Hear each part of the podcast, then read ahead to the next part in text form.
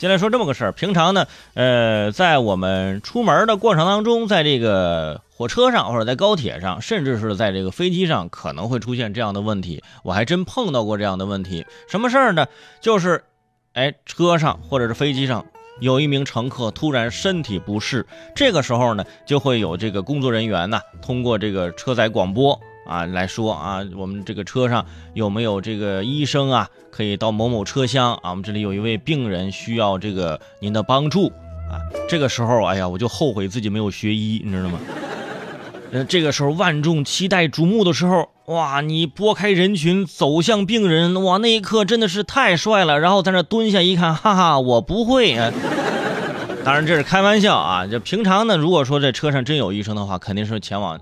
去这个车厢去帮助，但是呢，有这么件事儿，哎，让大家就是去帮助的路上呢，就是多少有了一点迟疑啊。就是在三月十七号，广西有一女医生啊，就在坐动车，结果在车上呢听到这广播，呃，求助，呃，说有一位这个乘客不适，于是呢，这名女医生呢就前往这个车厢去这救治这名不适的乘客。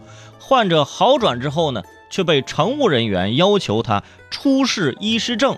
并手写情况说明，而且要签字画押。这个医生顿时感到非常的悲哀，表示今后遇到这种情况不会再出手帮忙了。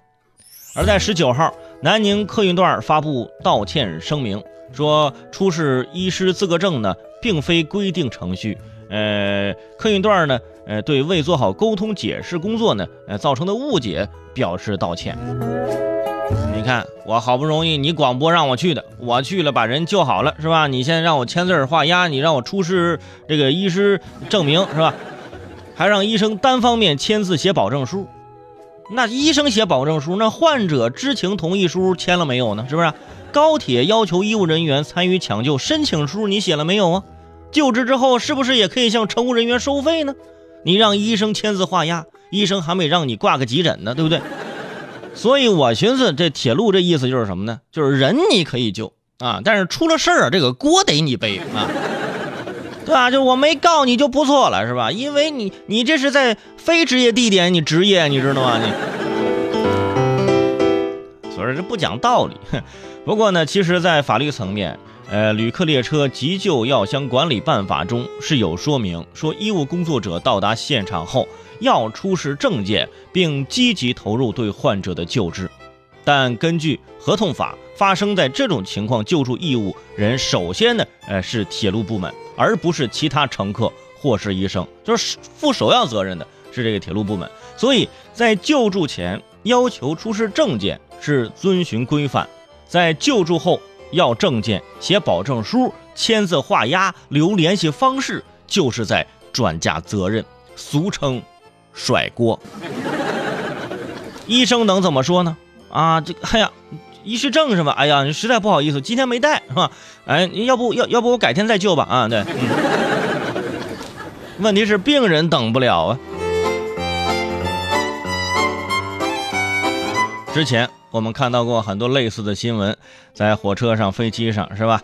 突然有人病倒，医生过来帮忙，以后那是不是这个在咱那广播要改一下啊？各位乘客，大家好。某车厢乘客出现身体不适，请医生携带医师资格证前来帮忙。请医生携带医师资格证前来帮忙。诊治过程我们会全程录像，完成后请签字画押，方便我们日后甩锅啊那个推卸责任 哈。谢谢。但是你想，医者仁心，他们能怎么选择呢？是不是？怎么选择都要上热搜。热搜 A：医生高铁救人。乘务索要医师证，哼！热搜 B，乘务呼呃呼叫救人，医生见死不救，是吧？你说 A 或 B，让医生怎么选，对不对？肯定选 A 呀，救人才是最重要的。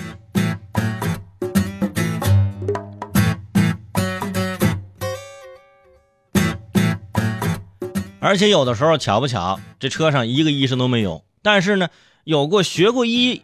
医学方面知识的一些朋友啊，当然虽虽然他没有医师证，但是呢，一些小毛病呢，他也能够现场帮助一下，帮个忙，对不对？这个时候你让他出示，那怎么办呢？